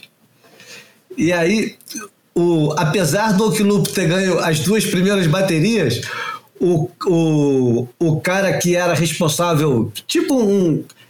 é como se fosse um, um prefeitinho ali de Huntington. O cara pediu pro, pro Ian Cairns fazer qualquer coisa para colocar o campeonato de volta na água. Então voltou a terceira bateria, apesar de já ter sido 2 a 0 voltou a, uma terceira bateria. O Glenn Milton e o Okilupo voltaram uma terceira vez para dentro da água que é incrível, né? Que apesar de já tinha ganho a bateria, não precisava voltar a terceira vez, mas eles voltaram para a água, correram mais uma vez. O Okilupo ganhou de novo, só para manter o pessoal que estava assistindo o campeonato ligado no campeonato. O efeito disso foi o seguinte: é, depois desse campeonato, o, a Surfer Magazine, que era a principal revista, disse que o o principal experimento de, de mainstream tinha falhado. O Ian Cairns, é, que era o diretor de prova e um dos diretores da, da SP, volta para para a Austrália e larga o, o, o circuito americano, larga tudo e volta para a Austrália. E o, os campeonatos eles passam a, a, ter bebida proibida e nunca mais teve Miss Bikini no, no OP Pro. A partir daquele, daquele campeonato, é, ele, aliás, são três coisas. Acontecia no Labor Day, que é 31 de agosto, não, 5 de setembro. Acontecia no Labor Day, que é um dia importante, é feriado e tal, então o pessoal vai para a rua encher os córneos. É, passou a acontecer em agosto, ou seja, mais cedo, mais no, no, no verão ainda, o que porra, quase sempre vai gerar prejuízo para as ondas. Acaba com, com, com a bebida na praia, é, com a bebida em torno do AP Pro, já não podia mais vender nem perto. E o Miss Bikini também, é, pronto, é, é encerrado. Alguém lembra de alguma coisa, Bruno e João? Ah, me lembro só do, dos ecos, assim. Não me, lembro, não me lembrava nem direito da motivação, mas ah, eu sou. É, entre as pessoas próximas de mim, um dos poucos que, que se encantou pelo surf, é, justamente por, por, essa, por essa arena e por essas uh, batalhas realizadas em Huntington. Né, quando, quando eu cresci, comecei a observar o surf de competição com um pouquinho mais de atenção Uh, o meu encantamento era para essa arena aí de Hamilton, por mais medíocre e estranha que a onda fosse, eu acho que é, tinha essa questão de democrática, né, de estar tá próximo de condições que, que eu surfava no dia a dia. Então eu me, eu me encanto pelo surf de competição a partir dessas experiências aí do, do AP Pro. Mas o Riot eu, eu tenho é, memórias turvas. Iagão já arrastou esse campeonato, né, Iago? Já. Bem depois do Riot, mas foi. Agora, vem cá, e qual é a sensação de ganhar esse campeonato? Porque para os caras é uma coisa muito grande. Para você ganhar o campeonato, olhando agora com um pouco mais de distância, na época... Cinco anos depois, né? Foi é. 2017, né? Foi 19. 19, era ímpar, confundido. Qual é... Você você coloca isso assim entre as grandes coisas que você conquistou na tua carreira de surfista profissional? Foi mais um campeonato? Tem essa importância toda? Qual, qual é o efeito que isso tem para você hoje em dia? Acho que é um, um evento muito importante, sim, porque é, a maioria do, do surf, né, da parte de marcas e de do dinheiro, né, mesmo tá, tá aqui nos Estados Unidos, né, na Califórnia. E, e esse evento tem, tem um nome, tem um peso muito grande, né, para isso. Não não exatamente para gente, mas pro, pro mundo assim do surf, né, para as empresas, para mídia. E ganha, e acho que ainda é o, o maior campeonato né, que eu ganhei. Aí é um, evento 10 mil e é o US Open. E eu tive vitórias talvez mais legais, mas essa ainda é a maior, é, é a mais importante. E espero que ela não seja mais ano que vem. eu também. Para o contexto do, do, do, teu fabricante prancha também, né? Algo, algo bem especial para o mercado estadunidense também, né? Sim, com certeza. A Volcom é meu patrocínio principal, é, é daqui, né? A Lost, que faz minhas pranchas, é daqui. Então, é, o mercado do surf, o mercado grande está aqui, né? Até marcas australianas como Quicksilver, Picu, Billabong, não tenho certeza de onde é, mas acho que o maior núcleo dessas marcas também está aqui nos Estados Unidos hoje. E aliás, como é que foi tua experiência de morar na Califórnia, cara? Você ficou muito próximo da, da indústria numa época que você estava desabrochando como surfista, né? Qual foi o efeito que isso teve na, na tua personalidade de surfista hoje em dia? Sim, acho que acho que foi bem importante para mim essa essa familiarização assim com, com a mídia internacional, com a indústria do surf, é, foi meio que um mostrando as caras assim pro pro mundo, né? Não, não só pro Brasil, né? Eu até acho que nessa época eu era mais conhecido aqui fora do que no próprio Brasil, né? Hoje em dia, acho que a maioria da galera que, que me acompanha é do Brasil, né? Mas, mas nessa época era mais aqui fora ainda. E eu sinto que, que era bom porque é, é um lugar centralizado e bom para para sair daqui para vários lugares, é, para viajar e fazer trips. Nessa época eu era mais free surfer, então meio que ficava mais perto de tudo e estava aqui disponível para qualquer coisa na Volcom, na Carver, na Lost, então é, me aproximou bastante. Você sentia a cobrança da, de estar tá mais próximo dos teus patrocinadores? Agora, você que voltou para o Brasil, faz alguma diferença isso? Está longe dos patrocinadores? Ou a internet hoje em dia resolve esse problema da distância? Não, acho que resolve. E também, pelo, acho que por eu estar no circuito mundial, é, eu tenho um pouco menos de, de cobrança, tipo, desse compromisso de, ah, tem que, tem que vir aqui tirar foto pro catálogo, tem que ir não sei aonde filmar a campanha do não sei o quê. Como a gente está tão é, ocupado, né, com o circuito e, e a marca sabe a importância, né, de ter um atleta lá e mostrando a marca no circuito mundial, então eles, eles dão bastante espaço pra gente. Mas, mas na época eu competia bem pouco e era mais free surf, então era bom estar aqui perto e, e disponível né, para qualquer chamada. E tem projeto de filme novo com a Volco? Ainda não. Ainda não.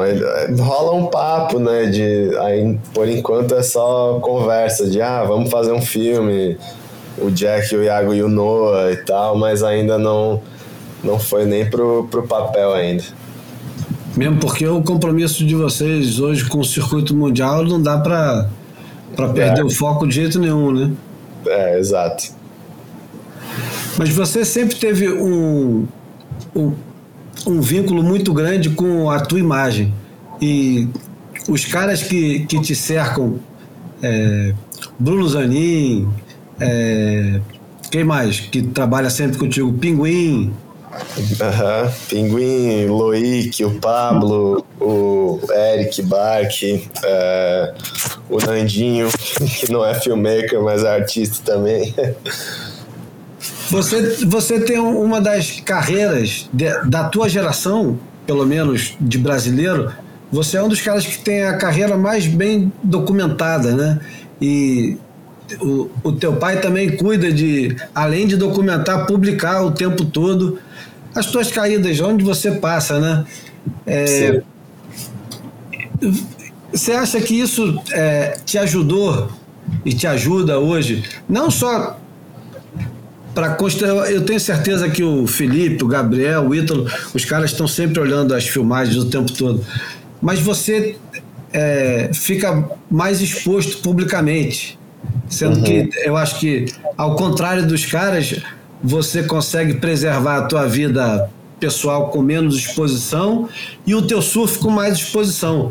Isso, você acha que de alguma forma te ajuda? Porque o tempo todo é, tem vídeo publicado teu na Steb e todo mundo tem, tem prazer em, em, publicar os teus vídeos o tempo todo, né? E você deve receber feedback bastante, né? Sim, é não sei, eu acho. Eu acho legal preservar o meu lado pessoal um pouco. Eu não tenho nenhum segredo, nada, nada demais acontecendo nesse lado.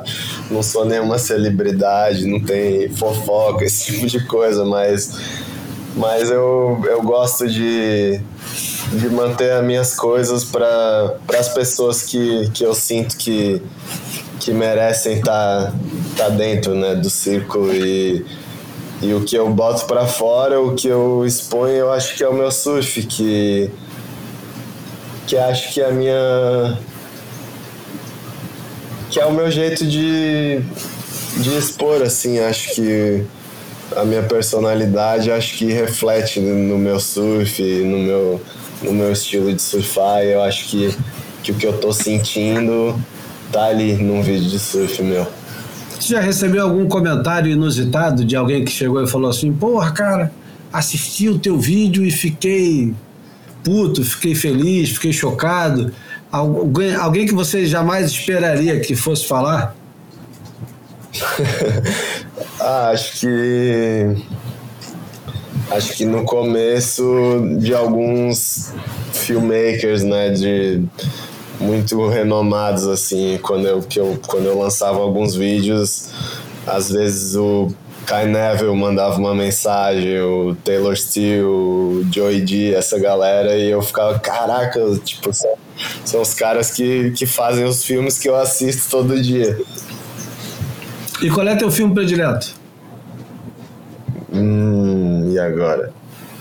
Ah, Acho fala três então, não precisa falar um.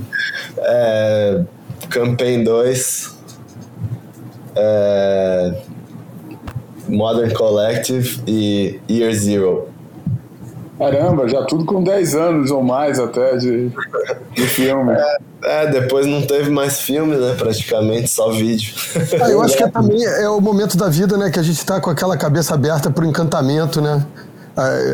E, e, eu lembrei agora do, do podcast que eu ouvi do, que o, que o Júlio achou que, falou que é chato, mas que o ritmo é, é, às vezes muito lento do David Rastovich com o John John. O cara dá quase uma zoada no John John porque ele é, é ele é admirador, confesso, do Endless Summer 2. a, mulher, a mulher do Rasta manda assim: Nossa, primeira vez na vida que eu vejo alguém falar que o 2 é melhor que o 1. Um. Mas é isso, memória afetiva, né? É. é e, ele, e ele aparece criança no 2, não é? É. Ele aparece criança, tipo, menos de 10 anos. Uhum. Não é isso? É isso, é. Ah, não, não pode, não pode. Não? Não, não, o tempo é contra. Ele é, ele é nascido em. É, ele é nascido já 90 dentro. O Endless Summer 2 é 93, 94. É, então não dá. É, não é não, não é não. Está confundindo alguma coisa. É. Não, mas vai entender, né? A troco de quê que o cara gosta. Eu queria. Eu vou escutar esse podcast. É, eu acho que é aquela um pouco do, do, da narrativa do primeiro também, né? Dois caras que vão pro mundo. Quando era criança. É, eu acho que é, é isso, era, era, era contemporâneo da, do momento que ele estava crescendo, né? Então, assim, o um já, já tinha passado, era o momento do bombardeio midiático da época pro dois, né?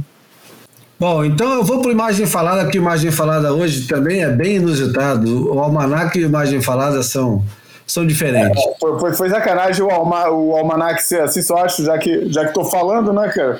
Foi sacanagem o Almanac ser assim, porra, sem avisar, sem, sem nada, pô, porque a gente fez quando saiu aquele aquele livro, um mini livro que um fotógrafo fez com os cromos perdidos que ele tinha fotografado na época do do, do, do motim lá em, em Huntington, é, que a gente montou uma, uma matéria na revista com essas fotos e foi falar com os dois portugueses que estavam lá na época e que se viram envolvidos no meio da confusão. Eu poderia ter lido, pegado essa, edição para ler esse, esse, esse relato em primeira mão dos caras quando, quando se viram, é, pô, estavam no meio da guerra, sem entender nada, com a polícia de um lado, os malucos do outro e os caras no meio, tentando se, entender por ali, cara. Mas, enfim. Ah, trazemos para o próximo.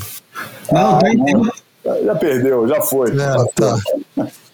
Bom, então vamos para imagem falada, que imagem falada é divertida. Fotografei você na minha Rolleiflex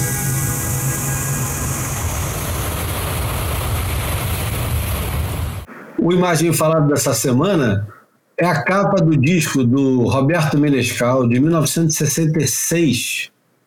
É uma capa que é, é um ícone estético de uma época é, da gravadora Elenco, que foi criada pelo Aloysio de Oliveira, um dos, um dos integrantes do Bando da Lua, se eu não estou enganado. O designer das capas e que criou uma estética para gravadora, elenco, era o César Vilela, com a ajuda do fotógrafo Chico Pereira. O, o César Vilela criou um, um, um, tipo de. Igual a Blue Note tinha uma, uma estética, a Impulse tinha uma estética, a Elenco criou uma estética que era capas preto e branco com detalhes em vermelho. E essa capa do disco do. Eu acho que é o quarto ou quinto disco do Roberto Menescal, que chama Surfboard, que é a música do, do Tom Jobim, e traz o Menescal em cima de uma prancha, né? Vocês estão vendo aí na, na fotografia, traz uma montagem com a banda do Menescal, todas as capas eram impressas em, em duas cores, justamente porque o, o Aloysio não tinha dinheiro para fazer em quatro cores. Então, é, essa, essa limitação fez o cara criar uma estética que virou referência para tudo que foi feito depois. As capas eram todas preto e branco. Para falar direito sobre o que, que é, eu quero dizer, eu chamei um cara que trabalhou com o César Vilela, que é o Beto Martins. Ele vai explicar melhor como é que é essa história. Alô, Julinho, Brunão, João. Maior prazer estar aqui no Boia com vocês. Ainda mais para falar do César Vilela, né?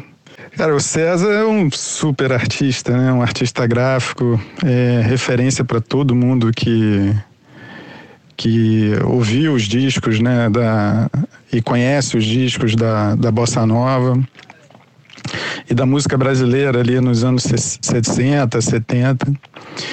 Eu acho que ele é o, é o artista gráfico mais importante, né, que a gente teve nessa época e um dos maiores de todos os tempos, assim ele criou um estilo, né? Um estilo que era só dele, né? Que ele foi, ele foi chegando nesse estilo aos poucos e depois imprimiu essa marca dele, né? Dessas capas preto e branco com fotos em alto contraste e essa coisa super econômica, né? e, e, e de uma estética super limpa que não era uma coisa muito usual na época, né?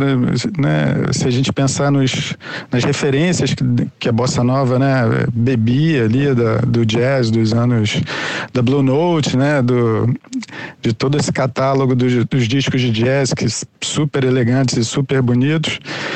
É, mas era uma estética que, apesar de ser super limpa, né, era muito em cima de fotografia, algumas coisas coloridas, outras com, com duotones e tal.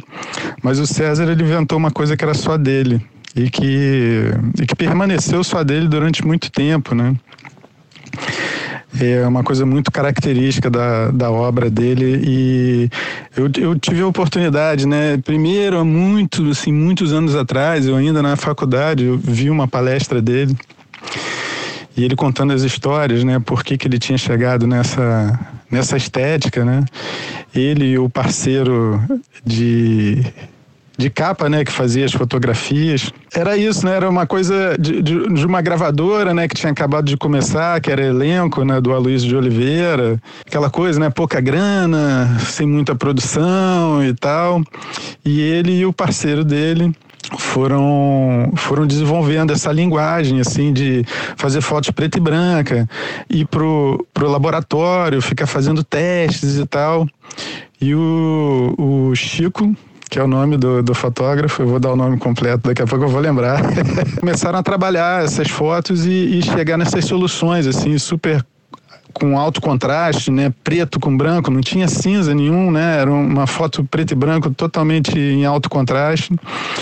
E o, o, o César, ele era genial, né, ele ele pegou o símbolozinho da elenco, né, que tinha aquela bolinha e começou a espalhar algumas bolas pelo layout, assim, como uma maneira de, de sujar um pouco o layout, não deixar a coisa tão perfeitinha demais e também colocar uma cor.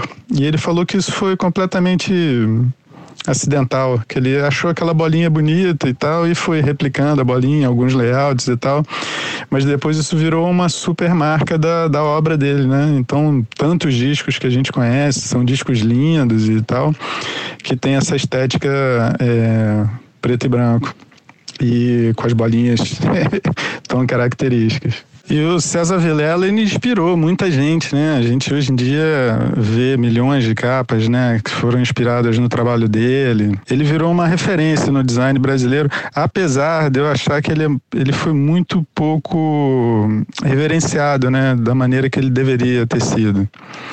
É um cara extremamente importante que nem sempre foi reconhecido, assim.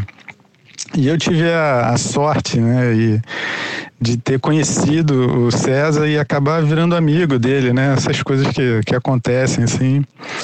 No, no final dos anos 90, eu fui fazer uma. A gente estava fazendo uma capa para para Silvia Telles, né, um relançamento de um, de um, de um disco da Silvia Telles, que é o It Might As Well Be Spring, isso. E e nessa palestra, quando eu estava na faculdade, eu ouvi o César falando que não tinha gostado da capa que ele tinha feito. E na época o Ronaldo, que era o editor, né, o dono da Dubas, que era esse selo que estava tava Ronaldo Bastos que estava relançando o disco, que é um disco super importante, né, da música assim, da, da, da bossa nova, da música brasileira. Ele, eu falei isso para ele, ele falou: "Pô, então vamos chamar o César". E a gente conseguiu encontrar o César. E a gente fez essa capa juntos, né? Eu, ele e, e o pessoal da 6D. Na época eu era sócio da 6D. E foi um processo criativo muito legal, né? É, a gente já naquela era dos computadores e mousepads e tablets, essas coisas.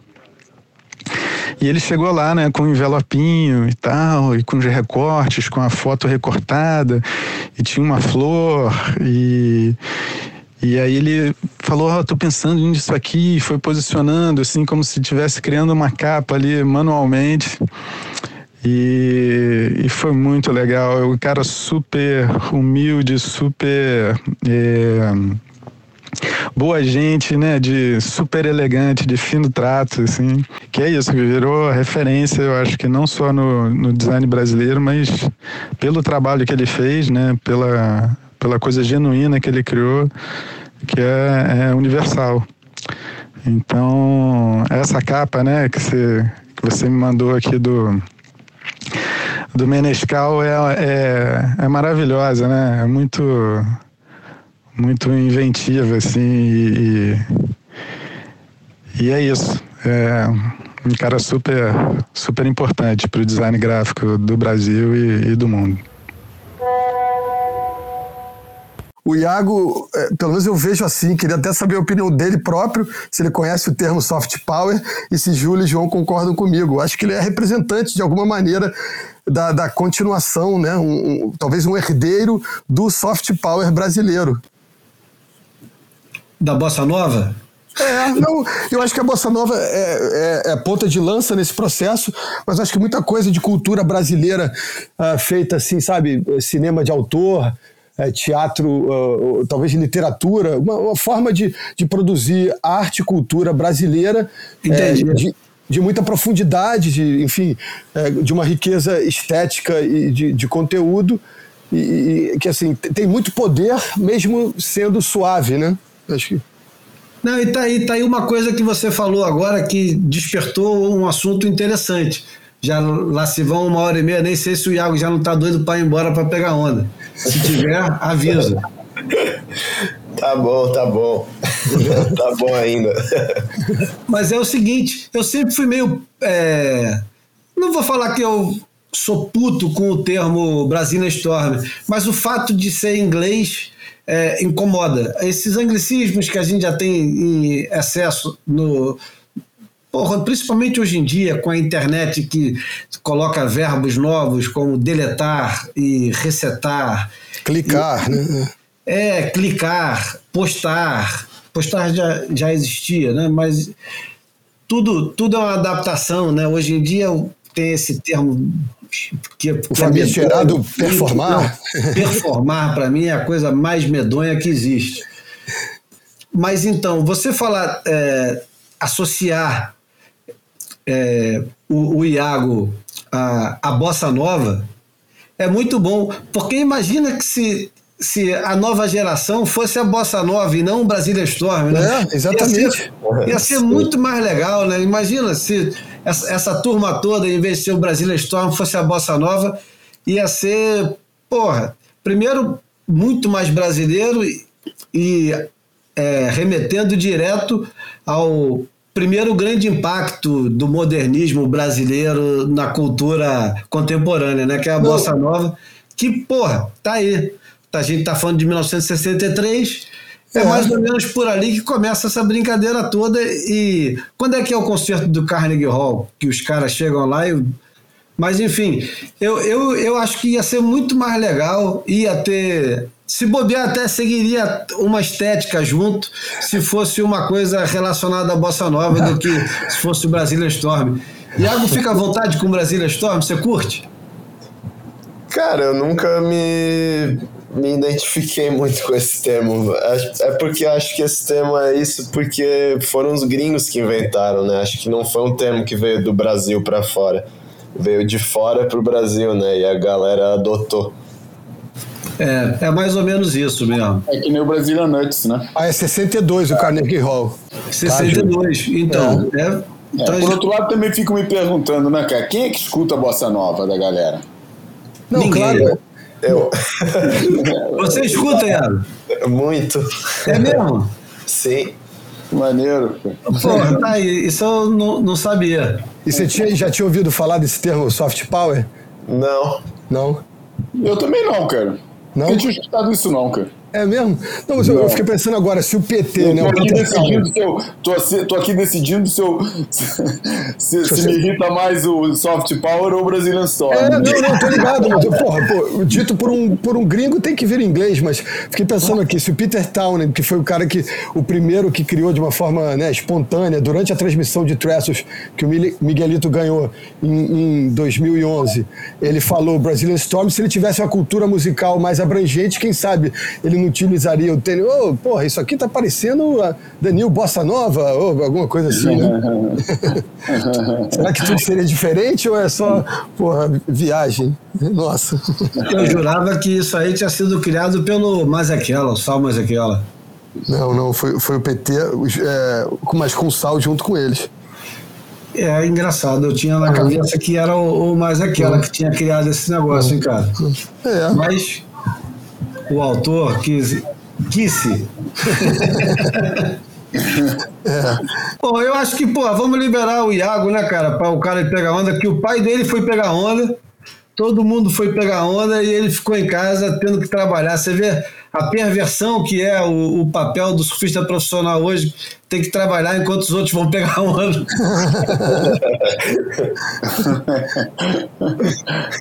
Bom, então eu, eu vou usar aqui, também guardei uma música de um para terminar. Tem, tem várias referências nessa música aqui. O nome da banda chama Yard Act. Deixa eu ver se é isso mesmo, só para não falar merda. Yard Act. E o nome do, do da faixa é 100% Endurance. Esse Yard Act é uma banda, é, acho que é de Leeds, na Inglaterra, e é, é meio na onda daqui. Já coloquei aqui no, no Boia os Clifford Mods, que é aquele negócio meio falado e meio tocado. E esse álbum foi muito bem recebido. Como é que é o nome do álbum agora, cara? Foi super bem recomendado, tá entrando em tudo quanto é lista, é, é de Leeds mesmo. E o nome do álbum é The Overload. O negócio é que os caras fizeram um vídeo que eu achei muito do cacete.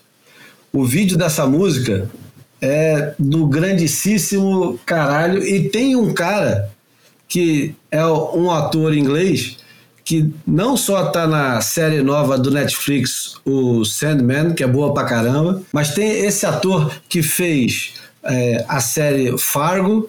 Ele é um, um ator inglês casca grossa. Enfim, e os caras usaram ele de um jeito bem humorado. Ele normalmente faz uns papéis super sérios de, de vilão. E, enfim, vou, vou colocar para terminar o Yard Act, mas não sem antes agradecer ao Iago pela paciência de aguentar os três coroas aqui. Obrigadão, Iago. É nóis, galera. Foi irado. Obrigado aí pelo convite e vou continuar escutando. É, depois é que tem que arrumar tempo para aguentar, escutar um negócio que tem duas horas, não dá. Mas coloca no carro quando você estiver indo para praia e voltando da praia, mas tem que estar sozinho no carro, né? Porque se Eu tiver boto- alguém. E o, Eu boto, no, eu boto no voo, no avião. Várias horas de avião. o avião é bom porque faz dormir rápido, cara. O Boia embalando seus sonhos desde 2017, hein? Bom, obrigado, João. Valeu, valeu, porra. Também meu agradecimento pro Iago. Foi muito bom ter ele aqui, as opiniões dele, perceber. Quer dizer, a gente já sabia, né? Mas deixar o nossos, nossos ouvintes né, saberem que, porra, que não é só um cara que, que pega bem, que- mas é um cara que tem suas opiniões, tem uma visão que não é muito de, de falar muito, mas o que fala, fala acertado. E é sempre um prazer trocar uma ideia e ouvir esse relato em primeira mão do que, que se passa no tour, as opiniões. Foi muito bom. Valeu, Iago. Valeu, meus camaradas. Segunda-feira estamos aí de novo. Obrigado, Bruno. Valeu, Júlio. João, porra, que, que satisfação ter o Iago, né, cara? Esse cara que, né, como temos dito aqui sempre, somos fãs confessos e por isso tudo que acabamos de ouvir e por tudo que ele produz dentro d'água. Então, realmente, é, abraço grande, Agueira, e beijo na família toda. E a gente nem colocou o Iago naquele lugar difícil de perguntar quem é o favorito para o Final. Five, porque o cara deve estar é, Eu pensei dividido. nisso, cara, mas achei isso tão óbvio, cara, que eu falei, porra, lógico que a gente não vai perguntar Ah, isso, né? O favorito todo mundo sabe, não precisa nem falar, né? O favorito, mas. Mas tudo Começa pode com o Felipe e termina com o Toledo? Mas tudo pode acontecer e acho que os cinco caras têm surfado muito bem esse ano e, e qualquer um pode ganhar nesse último dia, né? Esse um dia vai, vai ser doido.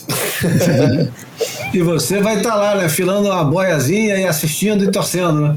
Vou estar lá, vou estar lá na praia, fazer meu estudo, anotar no caderninho como é que faz, qual o caminho do cara que ganhou.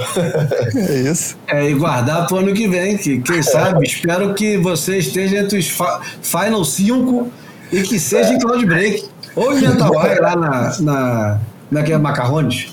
Onde for, onde for, se eu estiver lá, eu vou estar feliz com a oportunidade. Então vamos embora. Obrigado, esse foi o Boia número 163 e agora o Yard Act com 100% Endurance. Aquele abraço. I was woken by a bang. And I could already taste the pain, the sudden fear that grips and shakes you when you face the truth. Whose sofa was this? Where were my shoes? What did we do last night? I don't remember leaving Nathan's house. Oh yeah, how could I forget why my pants were soaking wet when we'd been pissing ourselves laughing at the news? Did you see it too? It was incredible. They played it on a loop. We couldn't believe Basically, they've discovered that there were others just like us, other beings, other creatures, other planets, and other species who had other gods that they believed in. And they interviewed all of them, and every one of them, not one, could give any hint of a clue what they were doing here either. It's all so pointless. It is, and that's beautiful. I find it humbling, sincerely. When peace of mind to know that this'll all just carry on with someone else. Something new. No need to be blue. Everything's already already time is time is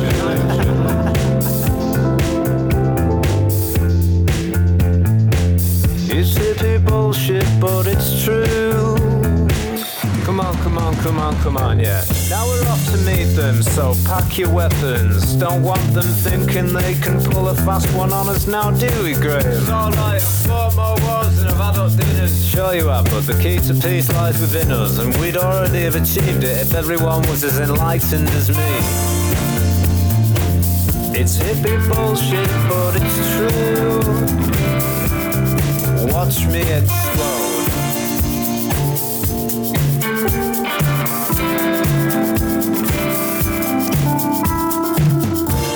Ah, it's not though, is it? It's really real, and when you feel it, you can really feel it. Grab somebody that you love, grab anyone who needs to hear it, and shake them by the shoulders, scream in their face. Death is coming for us all, but not today. Today you're living it, hey, take it with you, and all you ever needed to exist has always been within you. Give me some of that good stuff, that human spirit. Cut it with a hundred percent endurance.